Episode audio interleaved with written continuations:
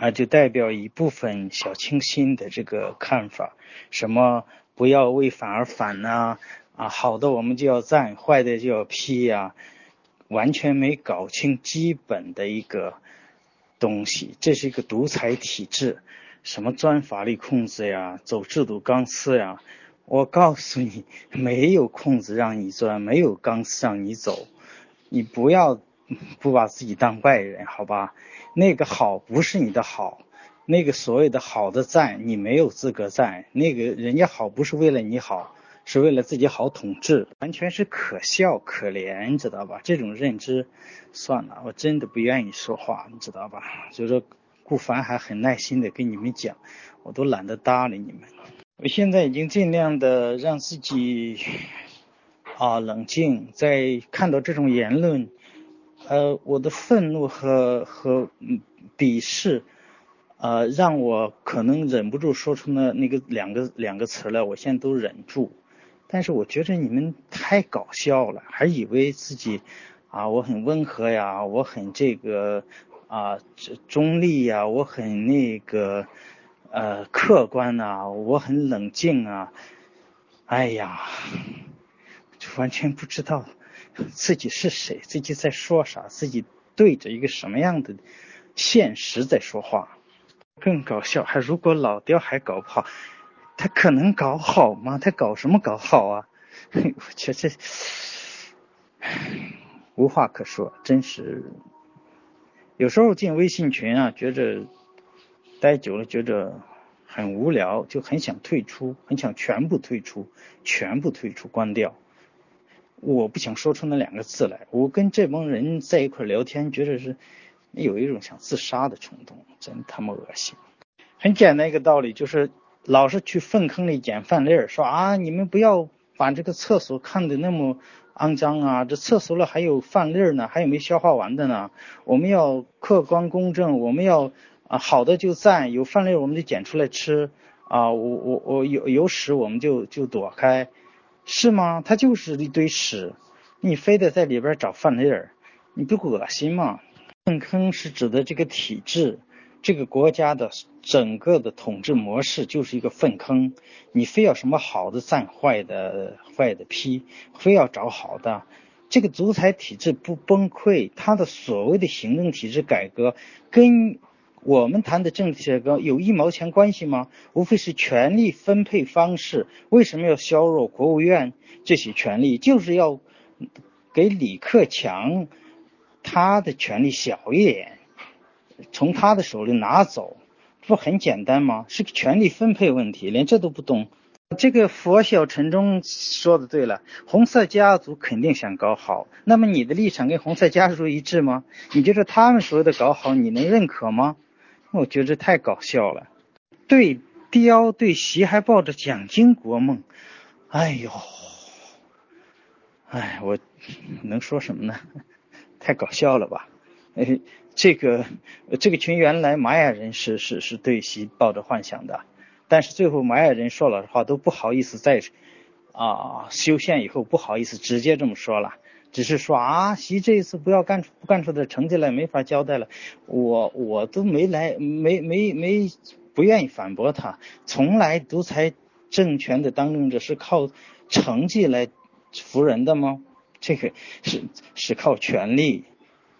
这个群梦，呃，佛晓陈忠，还有那个啊谁，你们那些留言。你们这些观点，我我觉得你们在这个群待这么长时间，这么看问题，我真觉得你们，唉，我我不知道怎么说好，好处呀，这个对谁有好处呀？你没搞清你是谁呀？对谁有好处啊？对这个独裁体制有好处，对你就没好处，对老百姓就没好处，知道吧？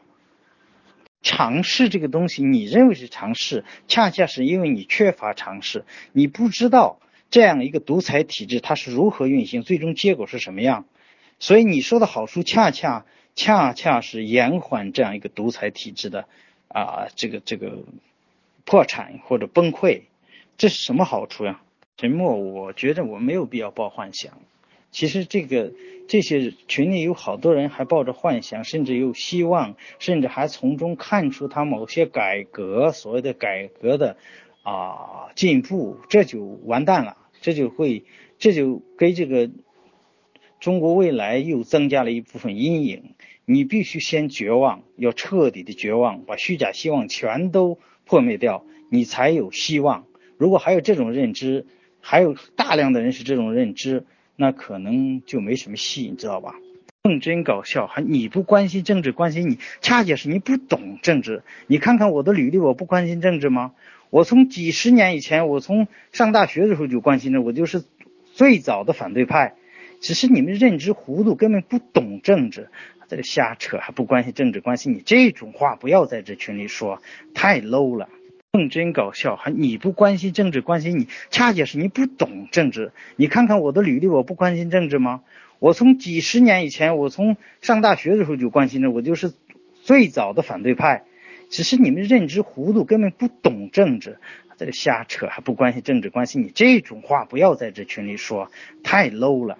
完全不懂我这个职业，注册税务是一个是一个像律师一样的一个一个中立的一个见证，一个一个一个公共呃职职业，它不是收税的，收税的是税务局税官，你你完全不懂。我是做见证的，我这个见证，我我有一个很重要的就是帮助纳税人跟税务局打官司，我打了好几个官司，I V 的官司大家都知道。虽然是打打没打赢，但是山西这一家官司，我连续让他三次，呃，两次把处罚决定收回去，第三次最近又下了。今天我让他们去查了税票，完了，我说这次我们稳赢，他一定要收回去，因为他他这个是呃完全是无理取闹，所以我做的不是一个为国家收税的工作，你懂不懂？你完全不懂。你要往在当前体制下要让自己过得好一点，就不要关心政治，你就去舔局就行。你就像去去勾兑，去这个送礼，去这个出卖这个你的灵魂就可以了，你就可以过得很好啊。如果你不对不追求精神生活，你要要要上上爬的话，有很多呃，这个你必须付出一些精神牺牲的代价。但是你要真过得好。真正的过得好，你就必须奋力结束这个体制。在现体制下想过得好，这本身就是个悖论，就是对过得好的概念理解的错误。所以我总觉得，一个人要真正懂得人生的意义啊，他要有是非啊，要有比较清醒的认知，同时要对自己的生生命。呃，价值有个更高层次的认知，所以我要读很多方面的书，比如说政治哲学，它让我明白自由民主宪政这些概念和独裁体制的区别，从根本上，所以说这是一个是非的认知。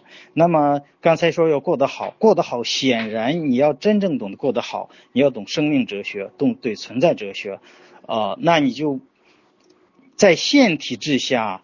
过得好这个概念本身就不完不完备，就是个错误的。现体制下你不可能过得好，呃，除非你你你不要精神追求，不要对正义感的这个呃追求，那你可能物质上会丰富一点。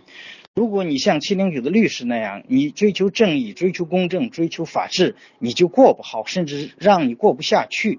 这不是很简单的道理吗？所以我觉得你们在之所以在粪坑里找饭粒吃，是因为你们根本不懂得。啊，这个一个一个正常的国家、正常体制应该是什么样的？而而在现有体制下，能不能通过改革，所谓的改革，能够让它啊良性化一点？然后能不能根本解决一些公正的问题？根本解决不了。所以说，你的你的精神世界只能压低一个层次，你就觉得啊，我退而求其次，我在呃蒙上眼睛，捂上耳朵。不去关注那些极端的不公平或者不正义的情况下，我还能看到一点亮点，我还能得到一点安慰，我还能过得好，是这样吗？这人就很纠结，一面认为这个体制是恶的，一面又觉得啊，他这个措施是好的，他这个措施可以让他不那么恶，是吗？是这样吗？恶的东西就结束它，然后换一个新的。那么我们并不是说啊，我我只是骂，我只是骂吗？你看过我的哲学呃这个呃这个文章吗？你看过我对转型的一些呃听过我的讲讲座吗？一开始光棍出现的我就说，我们在推墙的过程中一定也是一个建墙。那么未来自由民主建成一个什么样的构架？秩序良好的社会什么样？我们一定要设计远没有远虑必有近忧，但绝不是去从现有体制中去找出它还有进步，它还这个措施还不错啊，什么大步制制这个进步，绝不是这样的，而是我们未来建构的一个良好的社会是什么样，在转型过程中怎么克服中国人的这样一个呃一个缺陷，去去去向一个良。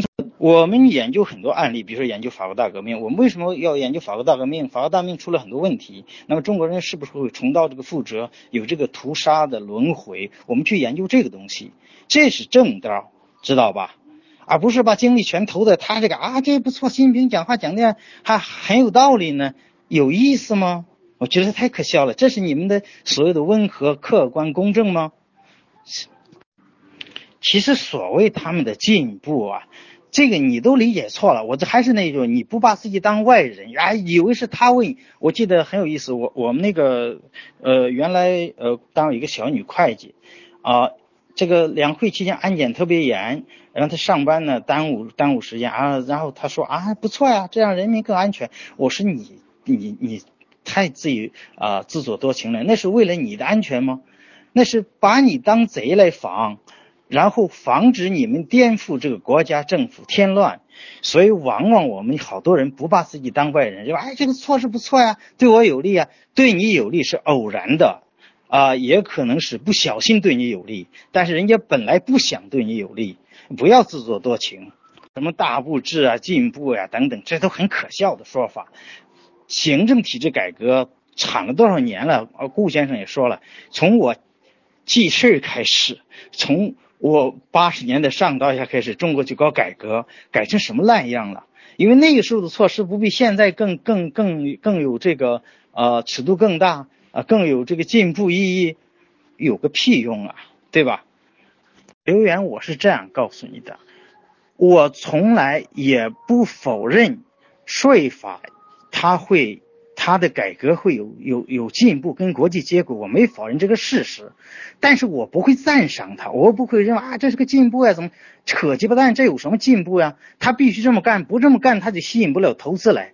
你美国减税了。那么欧洲减税了，你不减税，你能吸引外资吗？你不可能。我不认为它什么进步，只是说可能呃，我不去赞赏这个东西。但我的职业是就是呃，因为你不可能生活在真空中。有另一个错啊，你不欣赏，你不赞赏，那你还还利用它干嘛？我利用它生存下去，我利用它来这个帮助纳税人来这个维护自己的权益。这有问题吗？对吧？他是恶法，我照样可以利用他的恶法来对抗他，这没有问题。你们可以搜我的名字，在网上搜到我的名字，是人民日报海外版和经济日报对我的采访，有关啊税收征管法改革的采访。我直接告诉大家，你们的税法是恶法，为什么呢？呃，因为是税务局主导立法，完全不考虑纳税人的权益，应该一个更中立的机构。当然，我是站在他的体制角度谈，我是批批评批判他，但是我是在现有话语模式下，我并没有赞赏，我并没有说这个税法还是有合理成分的，但我不是去讲这个的，这是两个概念，你还去赞赏这个东西，还什么进步呀？进步是对你的进步吗？不是对你的进步，我希望他没有他他越搞越烂，越越搞越烂，我希望他没有什么进步。这样他垮台垮的早一点，就这么简单。我马上吃饭了，我别想说太多。呃，梦，你确实没把自己当外人，你根本就搞明搞没搞明白你是哪边的，知道吧？这是这是最可可笑的。一会儿还要要有对的，我们给他指赞赏啊；错的我们指出来，让他慢慢的一点一点进步，一点一点进步就能导向真正的自由民主宪政吗？这个路径你研究过吗？一点一点进步，你们说的进步，恰恰是离自由民主宪政越来越远，连这个基本道理都不懂吗？所以我我真是懒得懒得去说话。但是今天实在是看着，哎呀，这种言论太可笑了，这种太有害了。所以我我我说老实话，我是很有点情绪化。我觉得在这个群里还有这种认知的人，还自信满满，我真是觉得太悲哀了。哎呀，没什么，没什么办法。啊，有关减税，我只是举一个例子，就是无无力足进，我只是举一个例子，就是说它的改革，就是比如它的营改增，它从总体上税负是降低的，因为呃，第一个它减少了重复征税，第二个呢，由于它的减税的时候，它的税率原则上是不升只降，所以比如说原来营业税是百分之五的，可能降到小规模是百分之三。而且是还是价内税，所以呢，它好多企业，呃，总体上它在那个，呃，营改增过程中，它的整体税负是下降的，啊，这个我们要呃要要客观的说，客观的说不等于是赞赏，我并不赞赏它这个东西，对吧？嗯，但是这里边有个问题，就是局部税负啊，从理论上有可能会下降，但实际上上升。啊，这个很专业，我可能跟你说不清楚。比如说建筑业，建筑业呢原来是百分之三的税率，营改增以后跟房地产都变成百分之十一的这个增值税，一般纳税人。但是前提是呢，啊，这个它能够取得呃就可以抵扣进项税啊，但前提是你要取得进项票。但是小的建筑企业是它在进原材料，这它都是从个体户进，它取不得票。这的税负是大大增加，而且这种税制改革它会对产业结构影响。比如说，呃，当你的房地产业呃需要抵扣的时候，你的建筑公司要给他提供一般纳税人的票。你如果提供不出来，原来我可以用你，现在我就不能用你了，因为税负差别太大。这些很专业的问题，我我当然。我不是说我否定这个体制，我就不去研究它了啊！我不研究法律了，不研究税法了，我我就只会骂。我不是这样的人。我说老实话，在这个群，在某些方面比我专业的人不多。比如说税法，我举个例子，税法，比如说啊，就包括法律，然后有律师，但是我也涉猎了很多啊。另外呢，说老实话，对转型理论、对哲哲政治哲学、对存在哲学，我很愿意跟大家探讨。呃，探讨学问没问题，但是我就是非常非常不理解，为什么到现在还对这个体制抱着幻想，还说哎这有进步，我们要赞赏赞赏个屁呀，他进步啥呀？所以不要再去看他某个局部是不是进，他的进步对我没有任何意义。你们所的进步，呃，什么希望习近平什么集权以后搞改革搞这个民主，这都很可笑，逻辑上就很扭曲。这都是不可能的事情，我告诉你，呃，我还是那句话，如果还抱着一丝希望，我们就永远没有希望。有人说体质不好，你要努力，朝什么方向努力啊？你要推强而不是建强。你们所谓的啊有好就赞呐，我们要做一点是一点，这叫建强，这就是给他添砖加瓦。而我们的我们要做的是推强，懂不懂？就是我要研究法律干什么？我跟他抗争，我看有没有机会，对吧？呃，我研究税法，我要多替纳税人来来来减少交税，呃，来这个维护权益，做这些事情，这是我我的专业发挥我的专业的特长，而不是说啊，我我还税务法还有进步呢，我替税务局也呃也也也点个赞，不是这样的，这个没有意思，你知道吧？又又是很有意思，还些许的改善是好，朝什么方向改善？关键是，他这个。关键是对谁的改善，这个你要搞清楚。如果搞不清楚，你就是免谈，谈也是废话。呃，如果不能所有人解放，那么个别获得自由也不错，这都逻辑上说不通的。呃，如果整个体制不改，你个人怎么获得自由？我们追求的其实就是个人自由，没有呃解放全人类的意思。约瑟夫先生，你这个认知太太太那过时了。呃，而且非常有害。我们没有追求解放全人类，也没有追求解放所有人，我们就要追求个人的权利和自由。但这一点，你追求得到吗？你不结束这个独裁体制，你追求得到吗？所以，其实法国大革命最大的问题就是啊，我我强调什么人人民呐，强调这个工业啊，把个人权利啊忽略了，这是他的很大的一个教训，就是他的理念上。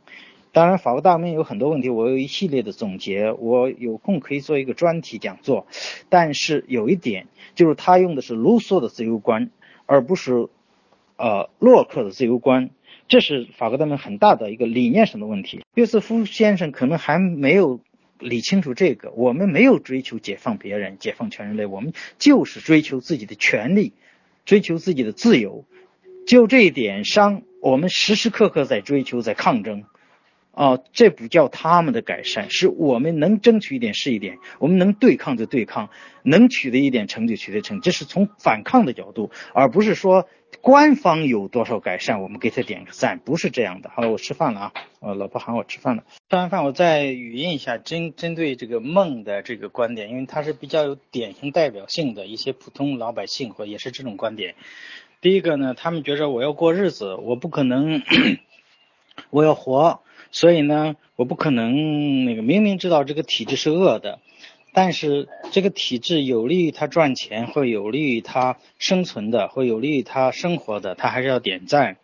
呃，然后呢，呃，他认为不利于他生活，他会反对，这是所谓的就事论事儿。其实这有一个很简单道理，就是有有句话叫“人无远虑，必有近忧”。呃，其实这就是他的近忧，也就是说。呃，这里边有个问题，就是挣钱没有问题，利用制度的控制、法律的控制去去赚钱也没有问题，去去自立没有问题，呃，只要不突破底线，也就是说，呃，这个底线每个人设的不一样，一个道德很高高的人设的会高一点，一个普通人设的低一点。但有一点，我们一般民营人士或者民主人士，我们会说我第一，呃，不去行贿，第二，不去这个。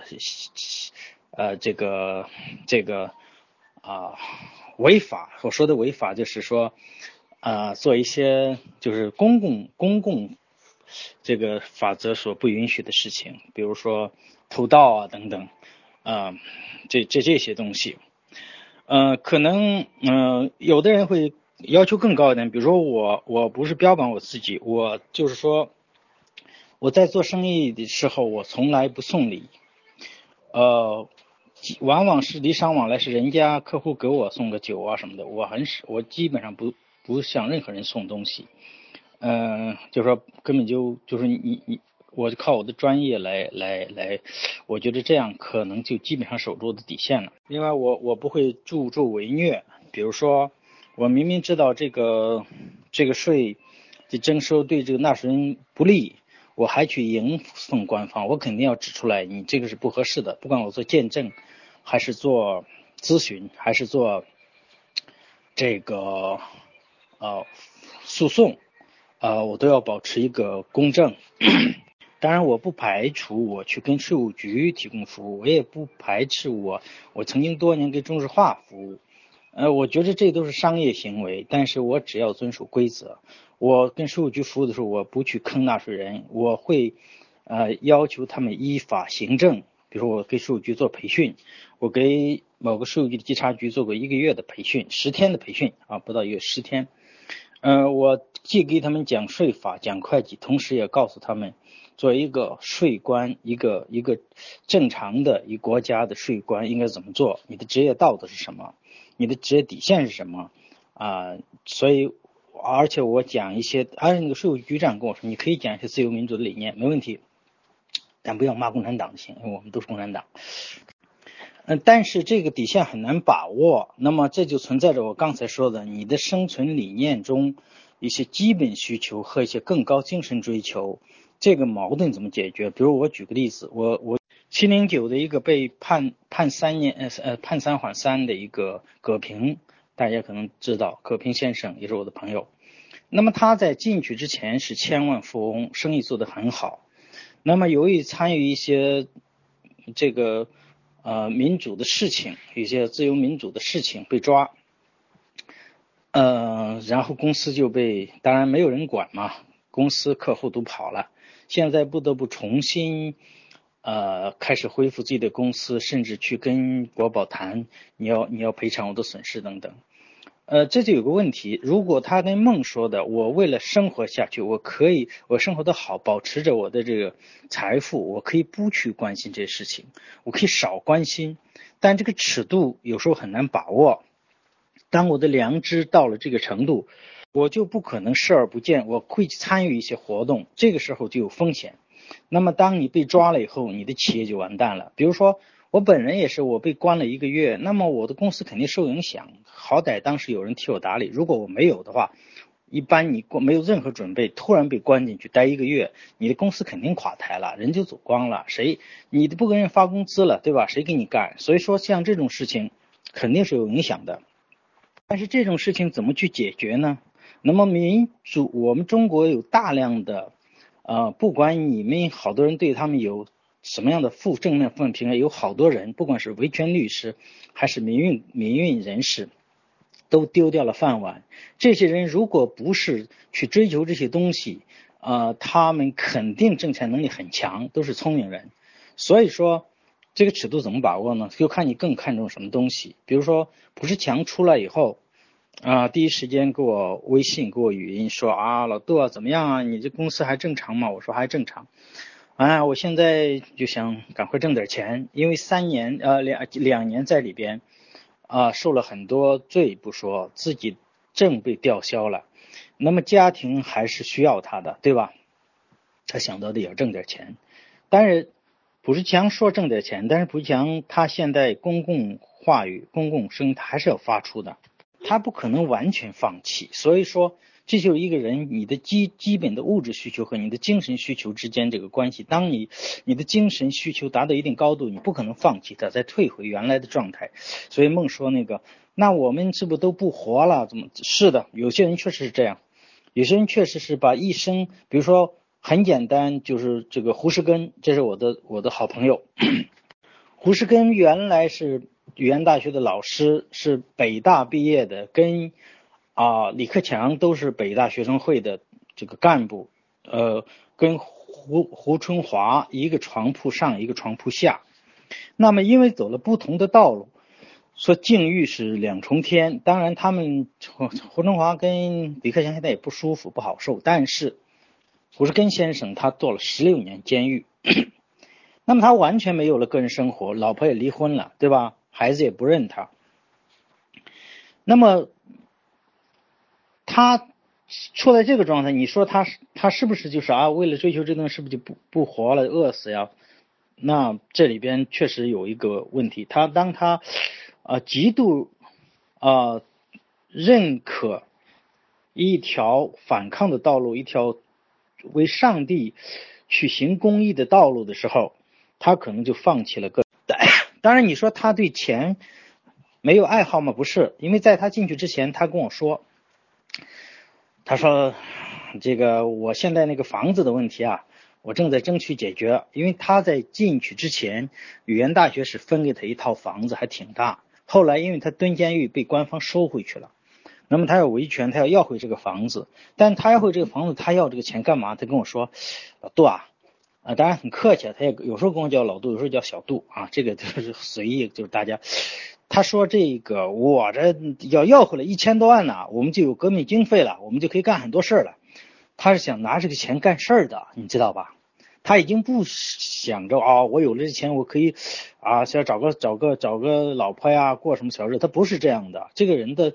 层次上去，他不会下来的，所以这就存在一个一个这个呃，就是对钱和生活，我们怎么看待我们的生存？就是我们当然要要利用官方你们所有的好的东西去发展自己，嗯，发展个人的。钱呃，这个挣钱或者说个规划个人的人生是没有错的，但是第一有底线，第二人无远虑必有近忧，不能因为哦这个政策对我挣钱有利，我就去支持它，然后呢我就反对去推翻这个独裁体制，尽管知道长远来看，我即使挣点钱，我也是一个。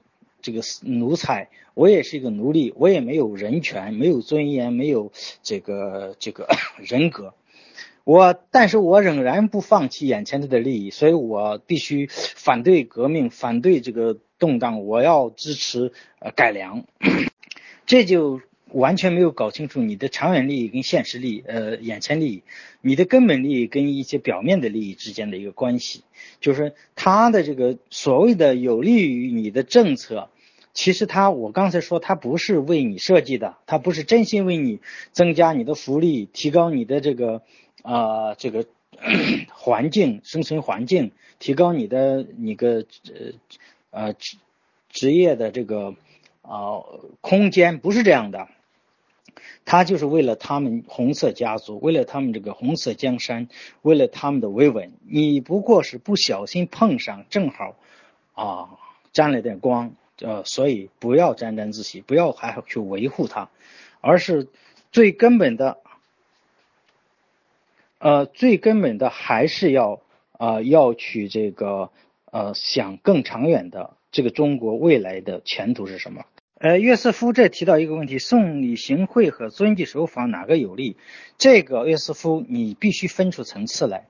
作为一个人，他有人的道德底线。我不管在欧洲、在美国还是在中国，我要遵守做人底线。第一，我要遵守公德；第二，我要遵守公共秩序。我不乱闯红灯，这没有政治的问题。我不行贿，我不去这个违反商业规则。尽管它不是一个真正的市场经济，这是做人的底线。我不能拿做人的底线去交换推前的推墙的这个有利还是没利，懂不懂？这是一个一个概念。第二个概念，好多人谈一些问题啊，这个问题怎么解决？首先，这个问题有一个，它是不是侵犯了我们的权利？啊，我的权利是第一位的，宪法必须保证人的基本权利。在这种情况下，再去谈。这个东西有没有利啊？这个问题怎么解决？这是两个层面的问题。按罗尔斯的理论，就是也是一个是一个呃，就是呃第一层次的问题，就是宪法所保证的基本权利，这是不能交换的。所以这是最基本的权利。所以它的公平原则第一条就是权利必须是平等的啊。第二条是啊，在 权利平等的基础上，各机会必须均等的。第三条才是去衡量。啊，差异原则，嗯，对谁有利，对谁没利，然后我们就去考考量，这是两个概念。我先把这个事情，呃，就是这个层次不一样，有两个层次必须搞清楚，一个是权力层次的问题和社会，呃，社会政策问题，这是两个层面。权利不是不可让渡的，权利必须是是优先的，其次才是你的政策。比如说我们谈计划生育，那有人就会反提出来说，啊，你要反对计划生育。那么你的社会问题人口这么多怎么解决？那是两个问题，那是你统治者的一个政策问题，你的治理问题，你不能侵犯我的生育权，这是我的做人的基本权利，这是两个层面的问题。第二个就是，不管你推墙有利没利，但我作为一个人，我有我的道德底线。刚才群里大家也说过，我们要交朋友交那些啊品质好的、私德好的，为什么呢？他不容易把自己的很多东西交换出去。因为我的底线在这里，我不闯红灯，我不这个随地吐痰，我不这个这个损害别人，啊，我不行贿行贿，这是底线，这跟制度没关系。那你不能说啊，我乱闯红灯会扰乱他的交通，对推墙有利，我就不是这样的，这是一个底线问题。你做一个人，你要自己调节自己，这是底线问题，不能拿这个做策略去交换，懂不懂？这是一个原则问题。呃，另外谈到改良，有人说啊，正因为前边这种考量，就是我不不想牺牲眼前的利益，我不想牺牲我的生存，所以我反对革命，我要改，我是改良派。改良派这个说法是不太啊合逻辑的，因为知道改良是什么？改良一定是在现有体制下进行一种修修补补，进行一种局部的更替更改，嗯。它的主体一定是当局或者有主导者，你不可能，你不是改良者，改良是有一个主体的，很清楚。改良的主体一定是控制局势的人，要不他就不叫改良。那么你顶多是提倡改良派，或者说呼吁改良派，或者希望改良派，不要自称改良派，因为你不是主体。首先这个，所以另一个问题就存在。改良一定是寄希望于别人，你没有主导性的，你没有主体性的，所以改良是你不能控制的。改良一定是对方在改良，一定是当权者在改良。你是希望他改良，或者你可以说我推动他改良，可以这么说。但是眼前这种情况，你觉得有希望吗？没有希望就不要再说这个话了，对吧？那么有人说，那那怎么办呢？其实我我我我在有一篇文章专门说，我们其实就是在啊不停的去要求自己的权利，不停的抗争啊。当然你可以控制你的风险。因为今天不想讲太多，所以呢，我就不展开有关改良啊、革命啊、啊推墙等这不展开讲。但是有一点，改良一定是把希望寄托于别人的，改良的主导者一定不是你民间，不是你的啊这些自由民主人士，所以这一定是抱着幻想才有可能存在的一个东西。所以改良派都是抱幻想的，所以这是原因。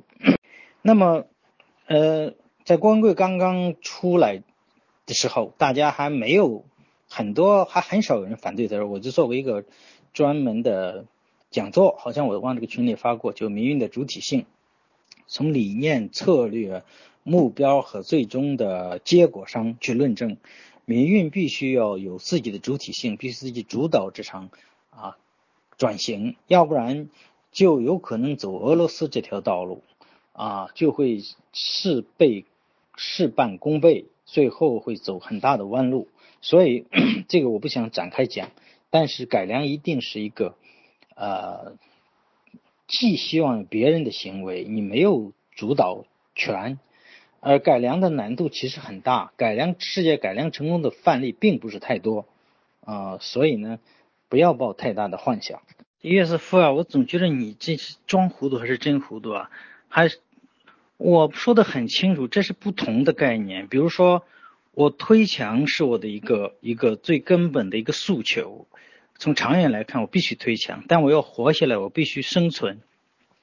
那我作为税务师，呃，我不在现有税法中嗯去执业，我怎么执业啊？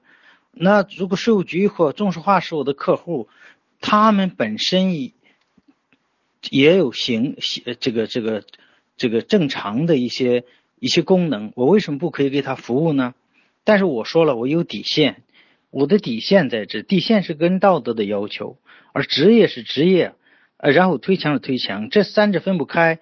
你这不正好恰好是梦的观点，推墙就得死掉，就不能职业了，就不能服务了，对不对啊？就不能挣钱了，是这样吗？我恰恰是说这个，我恰恰是想论证这个观点。这跟改良不改良没有关系，改革不改革没有关系，因为我说了，改良改革是人家的事情，不是你的事情。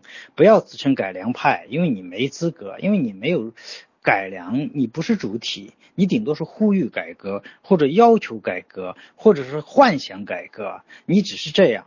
所以这个我生存，我职业，我在职业的过程中尽量做到。啊，这个不违反我的呃道德底线，能为老百姓多争取点利益，多争取点利益。呃，当然，如果这个国有企业和行政部门给我钱，我也给他们提供专业服务，这有什么问题啊？这跟你的改良有什么关系啊？完全没有关系啊！我我我这就跟。对改革点赞吗？这就是我觉得你约瑟夫，你我觉得每一次你的观点都是很奇葩的，你不要反反思一下自己的思思维思维问思维方法问题吗？我说的遵纪守法，我解释过，是遵守一般的公共规则和良序。我送送礼行贿本身跟你的体制是没关系的，我告诉你。呃哦，你的意思送送礼就让体制更腐朽，然后就让它垮掉？你通过送礼能把它送倒吗？你觉得你你添一点腐败就能就是推墙吗？你觉着我觉得你都很搞笑，你知道吧？你添的这腐败管什么用？那只是玷污自己的。你以为哦他们腐败，所以你也腐败，你腐败就就是正正能量了，就是就是推墙了，就是道道德的。啊，这个有有有道德感了，这些东西都搅在一起，你我就不知道你提出这些问题，你不觉得自己觉得很可笑吗？我说过，呃，人要有道德底线，我的道德底线就是我做一个啊正直的人。那么做一个正直的人，他就要遵守商业规则，他就不要去行贿。哦，所以这个不是因为你这个制度，或者说他那个制度，你在什么制度下，你在任何制度下都要做一个正直的人。从这一点上，我不会因为即使我去行贿，呃，大家都去行贿，可以让他腐败的指数更高，更力推强，我也不去这么做，因为那违反我的道德准则。这是两个层面的问题，推强是个策略问题，是个路径问题，我不能牺牲了我个人的道德准则去去为了有利于推强，这不是很简单的道理吗？这个梦呃说的什么？外外人内人，这个我跟呃这个顾凡都说了，呃就说你首先要搞清楚我们这个国家，呃是谁在统治，是是是是这个什么人在，你不要认为这是人民政权。首先你要搞清楚，这个政权不是你，是红色家族在统治，我们通通是外人，这个概念先搞清楚，这是没有问题的。你不要认为这个政策对我有利，我去点赞去支持，啊，就就好像掺和进去。其实，也许偶然的这个政策对你会有利，那么你做一个这个职业，你得到点好处，你也没有必要说我就不要了，因为这是别人的，不是。因为我是这个国家的国民，本来我也应该享受更大的好处，这个没有问题，这没有道德问题。但是我没有必要给他点赞，那不是为我设计的，那也不是为我。所以呢，从生存的角度，我们当然要生存下去，我们要，我们都不能都变成职业革命家，我们不可能放弃职业，我们要挣钱，这个没有问题。其。另外一个层面的问题，你要看到中国的未来是什么？从大数看，中国的未来一定是结束独裁体制，才会有真正的自由、民主、公平的市场经济等等机会等等。所以，既然你有这个认知，那你就要致力于去推强。当然，如果你作为普通人说我没有这个能力，我只是保持一个啊信仰，我啊可以这个没有多少行动，这个没有问题。呃，但是。呃，很清楚自己是身份是什么，呃，那么当有的人他更有更强烈的意意志或意愿，比如说胡适根呐、葛平啊这些人，他可能牺牲掉自己的生活，呃，牺牲掉自己的企业去干这些事情，这也是非常值得尊重，而且是啊人生更高的追求，啊，当然这里边有一个。张力就说，你是更看重物质生活，更看重现在的安逸的生活，还是更看重自己的精神追求，更看重一个啊这个人格的一个一个一个塑造。啊，这是不一样的。不同的人他的加分打分是不一样的。那么你可以在物质上或现有的安逸生活上多打点分儿，那么多做一些。那么别人可能更多的去追求一些更高更高的精神上的追求。这个都没有问题，呃，所以呃，千万不要啊，这个搞不清啊自己的身份，认为我就是统治阶级的一员，这个东西对我有利啊，我就给他点赞啊，这是跟我一样的，这是为我为我好啊，这个而这个东西对我不利，我就去反对。简单的是乐甚是不错，就是谈问题就是，但是有一个。更根本的东西，有有一第一是更根本的概念，更根根本的这个理念，更根本的认知，这是这是需要具备的。约瑟夫，你真搞笑，呃，我说的很清楚，就是说这个所谓的改革对你有利，偶然的对你有利，但从长远来看，它是延缓这个独裁体制的。你为什么给他点赞呢？就因为你占了点小便宜，所以说不点赞是正常的呀。那么。好，这个事情对我有利，我为什么不去享受呢？我就在生活这个环境，我有权利去享受这一切，我应该享受的更多，所以这矛盾吗？那么反过来说，遵纪守法和推墙，我说的遵纪守法，我已经给你解释过了，遵守公序良俗，懂不懂？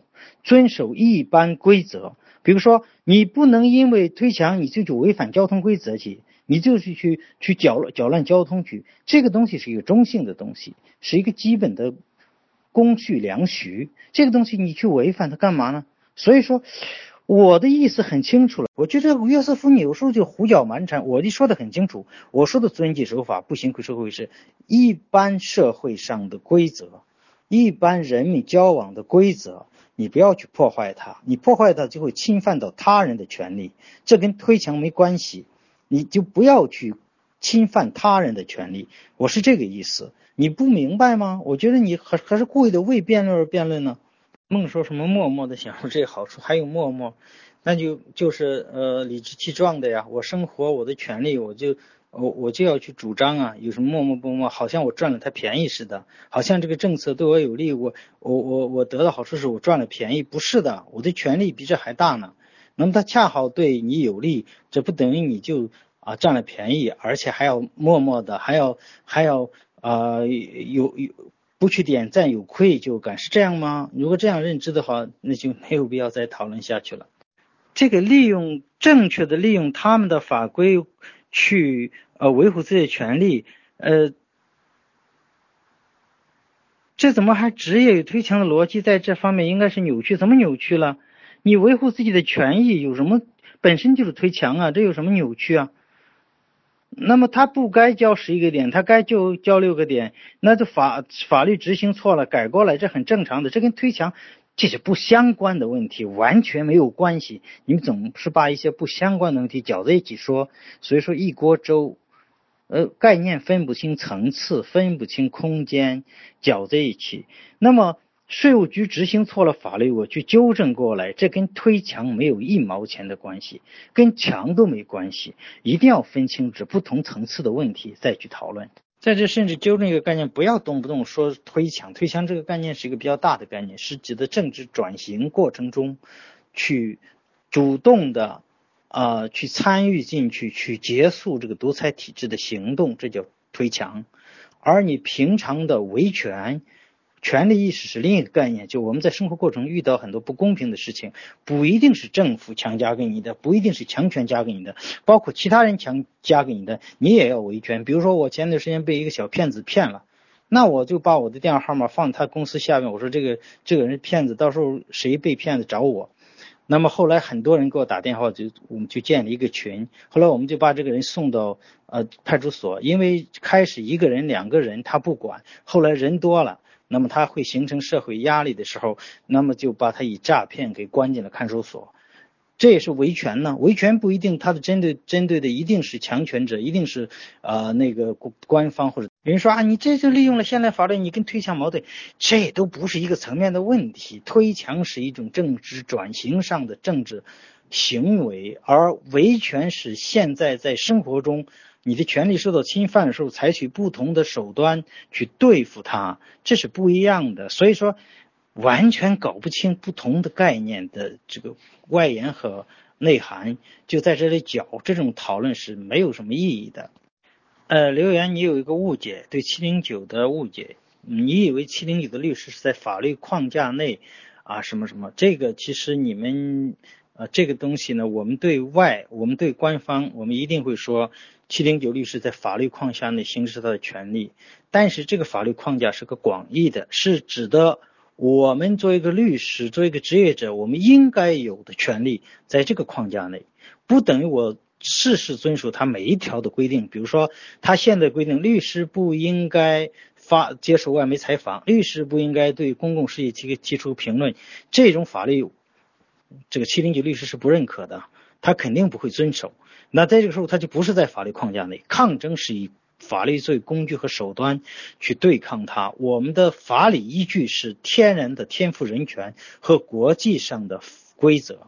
所以说人权规则，所以说对七零九律师你们的理解是误解。你们对法律什么违法不违法这个事情的理解，我觉得是特别浅薄的。不是说违不违法，我就是他的一条一条法律我都遵守，那你就没法啊。我们说的不违法，是指不违真不违反真正的法律。我们认为的，我们心中的法律，我们会利用他的法规去跟他抗争，但不是说我他的每一条我都遵守，那还抗争什么呀？是他的每一条都遵守，当然也也他也没有自己也没有遵守，我们也会指出他没有遵守他自己的法律，但这不等于我们承认他的所有的法条，甚至一些条例规定的合合法性。所以，对七零九律师的这种评价，呃，也许你们对这些案件关注的少，啊，不太了解整个的抗争过程，有很多他不是简单的什么呃这个是不是在法律框架内和违法的问题，他有更高的准则在指导着他们。宪法上的权利有一条是共产党的领导，现在已经实现了，啊，有什么了不起的呀？这宪法不是真宪法，不要太当真，你知道吧？不要拿现在的宪法说事儿说事儿，还什么只要落实宪法就好，落实宪法就是习近平的终身制，共产党领导坚持思想基本原则。呃，你的私有财产可以呃为公共利益而而那个被征收或者征用，啊，给你点补偿，这是宪法。这种宪法不是恶法吗？这什么宪法啊？所以不要把它当宪法，这太。太搞笑，你知道吧？概念错误，没有什么行政改革，没有改革，只是人家的调整，权力的重新布局。如果恰恰你从中获了利，你应该觉得很幸运，或者说，嗯，很这个，很很这个占了便宜。你可以这么想，没有问题，但没有必要去点赞，那不是为你设计的。何况你如果不是这个独裁体制，不是他们这些人当政，呃，不是这种所谓的。改革，呃，如果他们啥都不管，你得到的更多；如果他们不乱政的话，你得到的更多。所以说，这个基本的认知还是要有的。刘源先生是这样的：即使人大通过的法律，我们也不认为它都是真正的法律。我刚才说了，清晰律师并不是坚持现在的法律观，而是坚持一种啊更更普世价值的法律观来去跟他们对抗的。那么当然，在办案的过程中，会利用他所谓人大的法律，甚至是国务院的行政法规，或者是律律协，或者说其他行政机构制定的什么啊，这个这个条例都可以利用，但是并不真正把它当法律，知道这一点。呃，这一点呢，可能有些律师本身认知上也有误区。比如说，呃，陈海律师他就认为啊，你们必须承认共产党的合法性啊，然后你才去跟他合法斗争啊，我要依据法律，依据他的法律来啊，所以他把自己称作法律律师、法治律师，这是个很搞笑的概念。哪一个律师不是一个法治？呃，以法治为准绳？但是对于他的恶法，我们是不能接受的。比如说共产党的领导，比如说等等这些东西。嗯，它违反了人类的普世价值，我们当然要去抗争，通过各种方式去抗争，去去去为大家辩护。所以说这个东西 不是不能说，因为它的宪法中啊有了一条啊，为了公益事业，为了国家的公共利益，可以啊征收或者征用个人私有财产。啊，我们就认为它是合法的了，不是这样的。我们从来不承认，七零九律师也不会承认这些这些法律的合法性。所以，尽管它是一个宪法中的规定，它照样是不合法的，因为不合人类的普世价值和啊真正的这个普普世的法律规则。所以，有关法律，我简单再说几句：法律是什么东西？法律这个东西有不同的。啊，在立法学上有不同的说法，因为这个西方有有有两大派派别，一一派是所谓的实证主义的这个法律观，呃，他们认为法律就是一个大家都认可的规则，它没有什么价值在里边，它没有什么啊什么权利啊、尊严呐、自由啊，没有这些东西，它就是个规则，大家都认可，都遵守就行。那么另一派呢，像德沃金他。所主张的法律一定是在啊彰显人的基本权利啊人的权利的公平这样一个规则，所以他强调平等。这个这个平等是呃法律的一个一个一个基本的准绳，就是说你的规则必须强强调维护个人权利的，而这个这个权利必须是平等的，这是不同的法律观。所以，有关法律，我简单再说几句：法律是什么东西？法律这个东西有不同的啊，在立法学上有不同的说法。因为这个西方有有有两大派派别，一一派是所谓的实证主义的这个法律观。呃，他们认为法律就是一个大家都认可的规则，它没有什么价值在里边，它没有什么啊什么权利啊、尊严呐、自由啊，没有这些东西，它就是一个规则，大家都认可、都遵守就行。那么另一派呢，像德沃金他所主张的，法律一定是在啊彰显人的基本权利啊人的权利的公平这样一个规则，所以他强调平等。这个这个平等是呃法律的一个一个一个基本的准绳，就是说你的规则必须强强调维护个人权利的，而这个这个权利必须是平等的，这是不同的法律观。但是不管哪一种法律观，都有一条，就它的规则必须是适用的，就对所有主体呃都适用，没有这个这个例外。那么当你的宪法中规定共产党的领导的时候，规定了你可以剥夺。啊，公民的权这个私有财产的时候，你就违反了法律的这样一个准则，所以他就啊自己就把自己在在这个规则意识中，他就自己排除掉了。所以哈耶克认为啊，遵守法律，嗯，法律约束你不是侵犯你的自由，因为法律是呃对所有人都这个一视同仁的，这是第一。第二，法律是摆在那里啊。条款你可以事先预知，比如交通规则。为什么说遵守交通规则不是侵犯你的自由呢？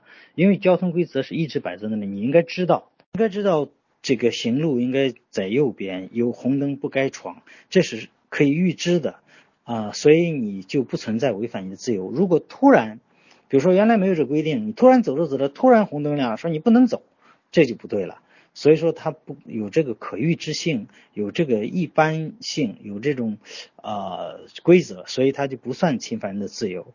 那么当然有的人，我我上一次跟那个刘显东争论的时候，他说反了，他说啊，以赛亚柏林说啊，这个呃自由 是在有约束的自由，他就错了，因为以赛亚柏林恰恰是一种更啊要求更高的自由观，就是。啊，是一种，就是说你法律的约束也是约束，因为我的自由的定义就是，呃，就是不受呃别人的限制嘛，不受别人的呃那干涉嘛。那么你法律干涉也是干涉，这是一不同的自由观。但是法律呢，恰恰就是建立一个规则，让大家都遵守。呃，这个规则必须 是啊公平的，必须是啊超超越的。有时候超越就是没有没有一个。啊，例外的就一般普普遍的啊等等，必须有这个特点。如果你的法律，不管是你的宪法还是你的什么具体的法律条文，违反了这样一些规则，那就不成为法律，它是矛盾的。宪法中梦还真搞笑，宪法中都没有谁领导这个条款呢？你再去读一遍，宪法中没有思想基本原则吗？思想基本原则强调共产党的领导吗？怎么没有啊？对这现行法律问题，我再说几遍，就是现任何一个国家的法律，即使再恶的一个法律，它有些东西也是这个这个公共规则是必须接受的，比如说交通规则呀，比如说这个呃这样一些东西，它是普世的。嗯，你国家你再想搞恶法，你也不可能避开这，因为它有公共管理，公共管理中的很多规则它是普世的，它是这个啊跟这个国际接轨的，这种东西它不是不能说它是恶法，但是它的整个宪法整个导向是恶的，就是它的嗯它的这个宗旨是恶的，但这不等于它里边没有一些让大家遵守以防止混乱的这样一些，比如说交通规则呀等等这样一些东西。所以这个不能简单的一个说，只要是恶法，我们就全部不遵守啊，不是这样。你要知道它是恶法，同时你要知道恶法中有些东西是维持公公序良俗的，维持这个基本基本秩序的，像这种东西，你还不能刻意去违反，因为你会侵犯到别人的利益。所以即使他没有这个法，大家有个约定俗成的规则，你也要遵守，这是另一个层面的概念。这个约瑟夫的混淆概念，我说的道德底线是不行贿，不是说人情往来，人情往来这个朋友之间的这种礼尚往来，我从来也没说，我只是说我不不喜欢这些东西，但我不等于说我认为他就违反了道德底线。嗯，比如说你到我这吃饭，你拿一瓶酒来，这肯定不是对我行贿，对吧？因为他的目的。嗯，很简单，就是一个礼尚往来。所以说你这个概念有什么好争论的？我就很奇怪，你抓住我这个道德底线啊，说不行贿，那么你就说送礼不违反道德底线，求人办事啊，送点礼，求人办啥事看？你如果是求公政府官员去办一些，呃，这个，呃，该通过，比如说你的孩子高考分数不够，你去找他的校长送十万块钱，然后让他上大学。这是叫礼尚往来吗？这是求人办事，这这是简单的求面，你不是行贿吗？但反过来，人家请你去吃饭，你拿着一瓶酒去，这不能说行贿，不能说腐败，这些东西有什么好争论的？我觉得你就是抠字眼抠到这个程度，我觉得就很可很可笑了，你知道吧？这个人事关系的律师那个奴隶说法律是最低的道德，这个说法不对。好多人有这个说法，说法律是最低的道德，这个不对。为什么这样讲呢？道德和法律是两个东西，它规范的不是一一种行为，所以它不是说道德的最底线就是法律，不是这样的。有的法律要求比道德还高呢，所以说你不一定能达得到。所以说这个说法是不对的，不要拿这种啊似是非的东西来说事儿。其二是这样，本来宪法应该是最权威的，宪法没有权威，其他的法律都没有权威了。但中国的宪法恰恰是太胡来，没有权威性，因为它定了好多不应该在宪法中条款，所以它没有权威性。但这不等于有一些维持公共秩序的。公序公序良序的这样一些规则，你不应该遵守。比如说闯红灯，你说宪法都没有权威了，我还管他交通法规，我就闯红灯。那问题是你闯红灯很可能被汽车撞死呀，你不想想？你你不会被汽车撞死，你也会让开车的人，呃，为了躲避你去撞死别人。所以这个东西它跟宪法权威不权威没关系。给官员吃饭，给官员送礼，这不是请客送礼，当然是请客送礼，而且是腐败。你给官员请客吃饭，你是为了什么目的啊？你不是要得好处吗？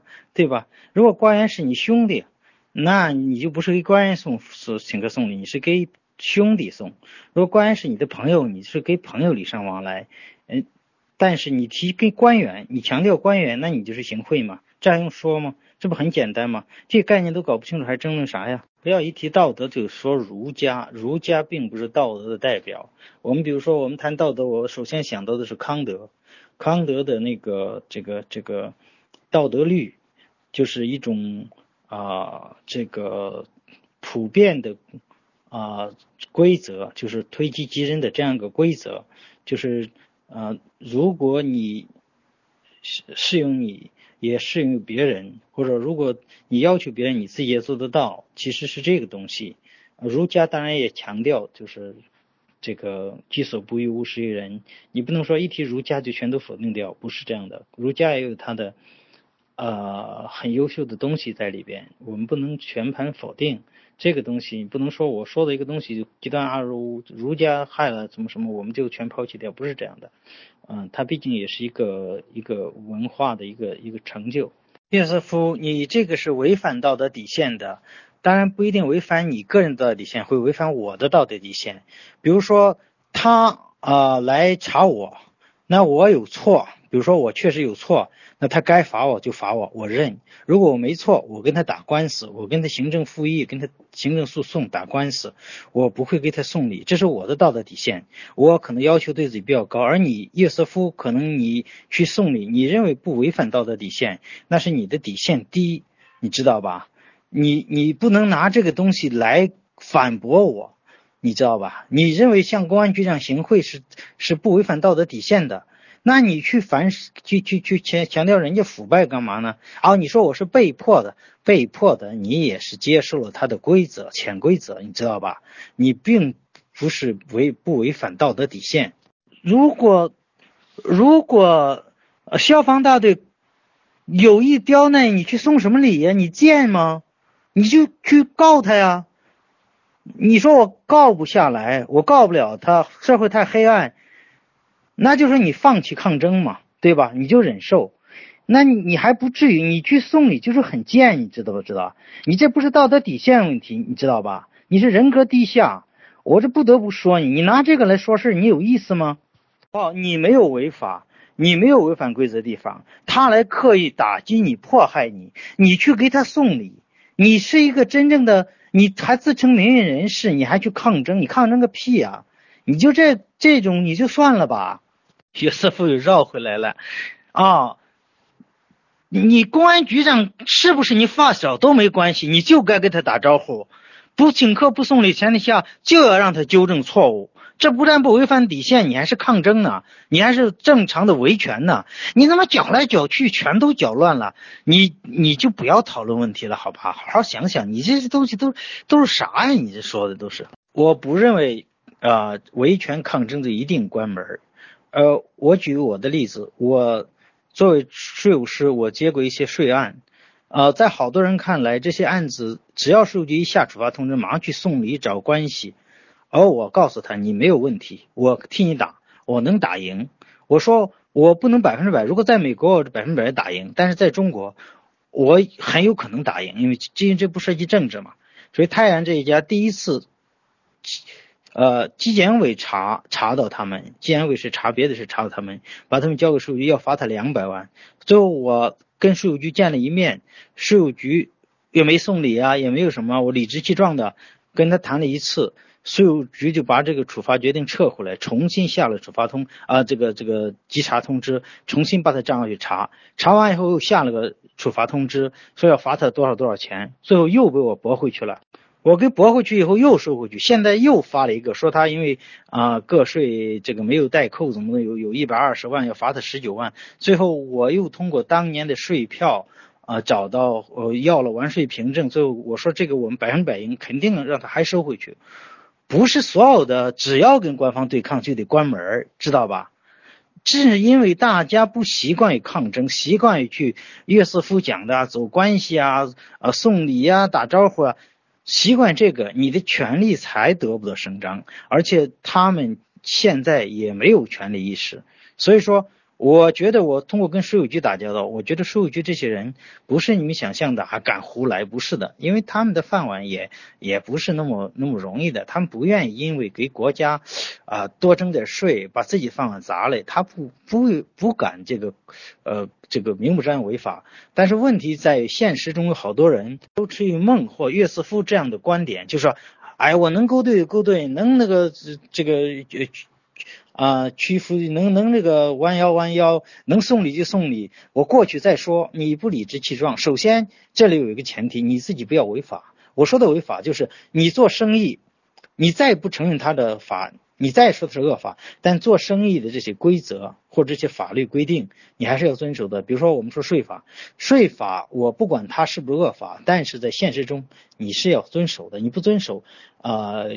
结局的时候你会被罚的很惨，所以你首先你做账有规矩，你可以偷税，但你的技术高一点。呃，我我不提倡这个啊，这个真正的就是依法纳税，你可以偷税，但你技术要高，不要让人抓住。啊，你如果有这个底气，你就可以跟他对抗。所以我从来跟税官没有和颜悦色说过话。有人找我说你跟税务局关系好吗？我不好。我说我从来不跟他有个人往来。你要有什么问题，你有冤枉，我替你打官司。我给你代理一定公平。我这么多年税务局没给我退过一个报告，因为我的报告做的很规范，没有问题。所以说你要靠这种职业的这个这个东西去对抗他，而不是说呃这个一定要去讨好他。那么，基于成本问题，反抗的成本问题，这就你自己去考量。比如说，你认为你一点问题都没有，这个反抗的成本并不是很高。比如说，山山西这一家，他对抗官方的成本只是他给了十万块钱的代理费，其他的他没有付出，他就一次一次的把官方的处罚决定全部驳回。原来罚他两百万到几十万到到二十万，他全部驳回了。那那他成本就不高，但是说你要去送礼，送礼完了以后说情，然后嗯，现在的我告诉你税务局的权限，其实你 找到局长，他也只能是在处罚的规定上，从零点五到五倍之间，啊或者零点五到三倍之间，这个不同的有这样不同的范围，他去压到最低，处罚你零点五倍，他不能说不收你的税或不收滞纳金或不收罚款，他说了不算。这就是一个成本的考量问题。你觉得啊送礼的成本会低一点，你可以去送礼，但是这有个道德成本问题。对道德水准要求高的，比如说我，我就觉得成本很高，不可承受。约瑟夫认为没问题啊，我还腐败推墙呢，对吧？觉着还还还政治正确呢，那你去送没问题，这是个人的认知问题。那你认为打官司的成本会低，你就打官司。那因为我我就货上打官司，比如说今天有一个人找到我，他说他们家一个亲戚被杀了三次，好几口人，嗯，这个当局为了维稳，呃，说对这个官司又怎么怎么地，他要到北京找敢死科的律师，那我就替他推荐了。为什么呢？家人都杀了，还有什么成本可言？那就是拼命也要的干。像杨家那样，我活上一条命，我给他干，这就是基本的人的尊严了。那就不要再计算成本了。这个东西是不不同的情况，财务自由不自由，这是个每个人的考量问题。就是说，呃，那你还是一个问题。梦，你觉得你多少钱算财务自由？那么顾凡他可能跟你的数不一样。可能有的人觉得我能够活下来，我能租个房子，我能活下来。呃，我能过一个有尊严的生活，我自己呃看书呀，做自己喜欢的事情就可以了。那有的人说我还必须买个房子，那无眠最近还要买别墅呢，还要大家捐款给他买别墅呢，一百二十万我还不太够啊。大概的意思是是是，好像是啊，这个有点什么遗憾之类的。那每个人的这个 关于财务自由的概念不一样，对吧？所以说抗争当然有成本，有时候还付出生命的代价，就看你。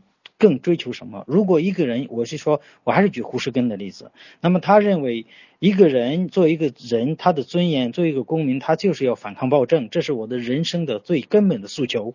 如果我不去这么做，我良心不安，我就过不下我正常的生活，那他就抗争，哪怕坐了十十多年监狱，现在又加了个啊五五五五七年，这是多少年了，对吧？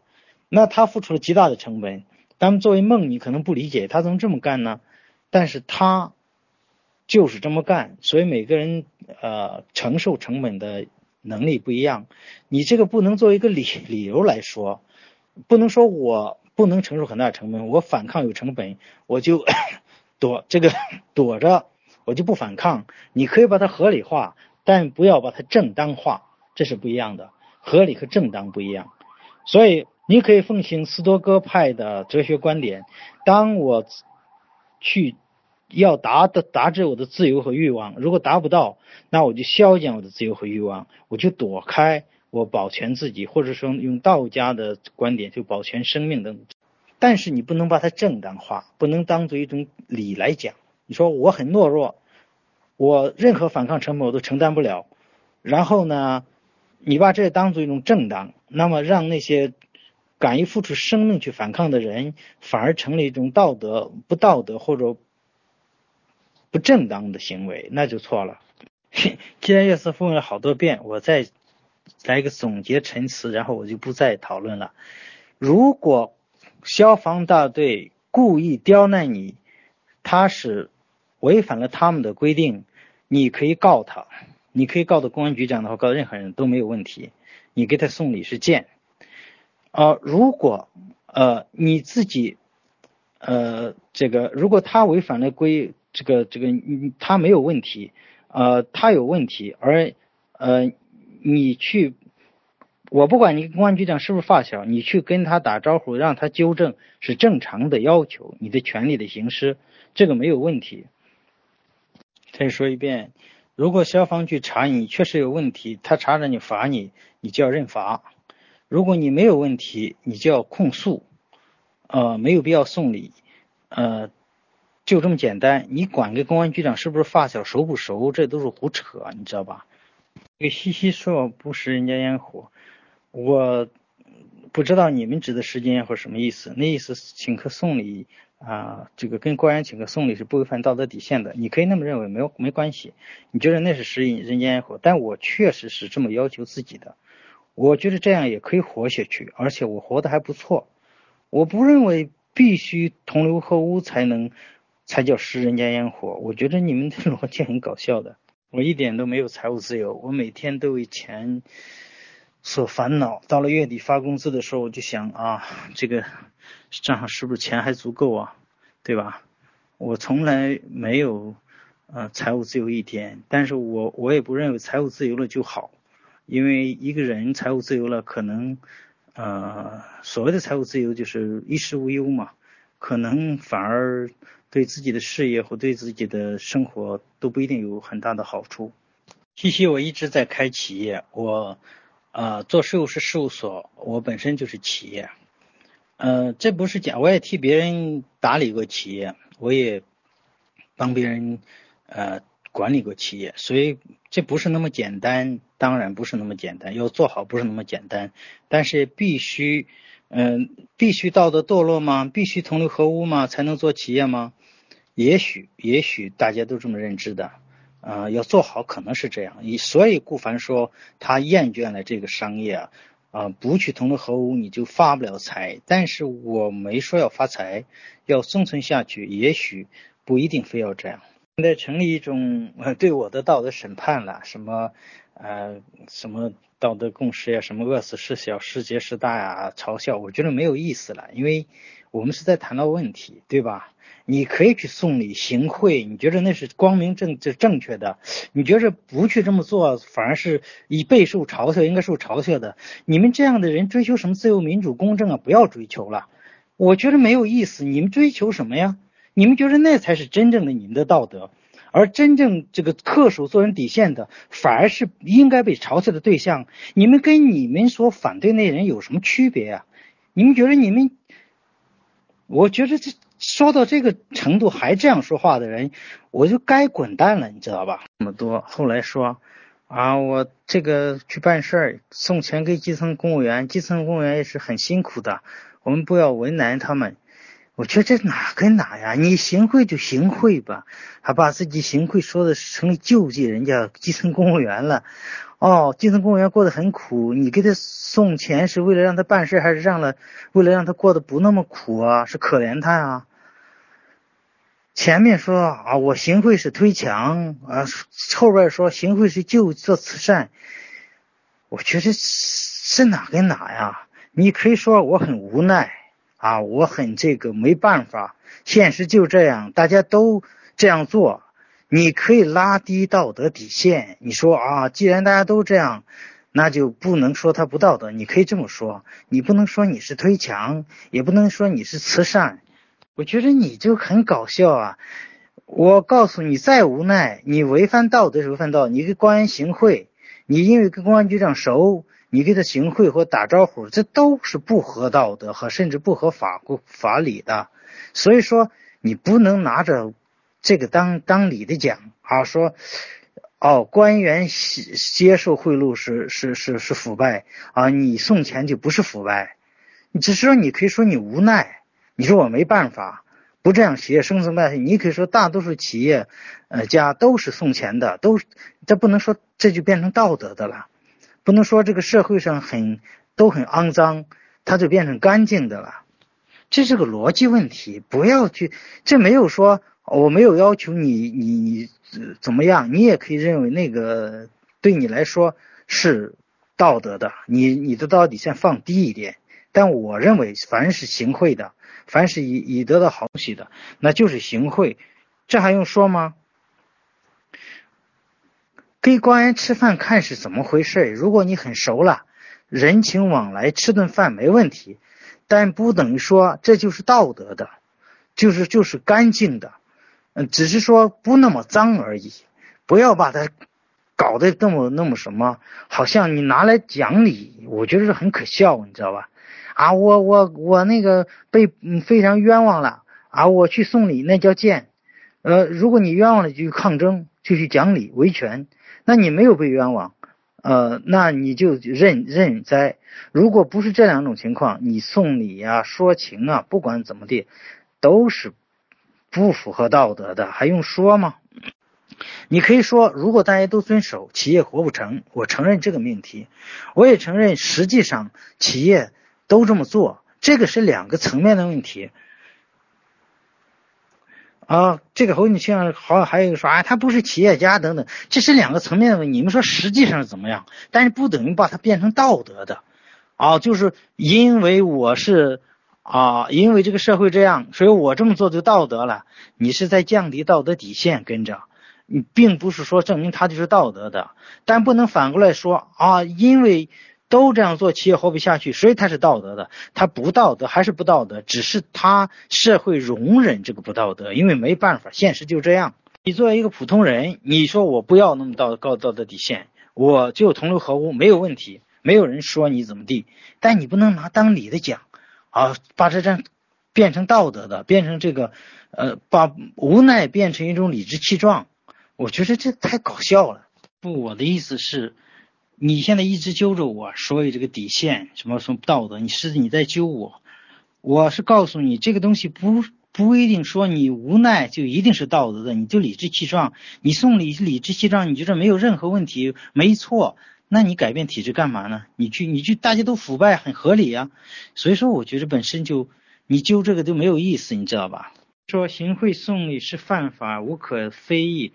那刚才有个人说法律是道德的底线，那当然也违反道德了，是不是啊，约瑟夫？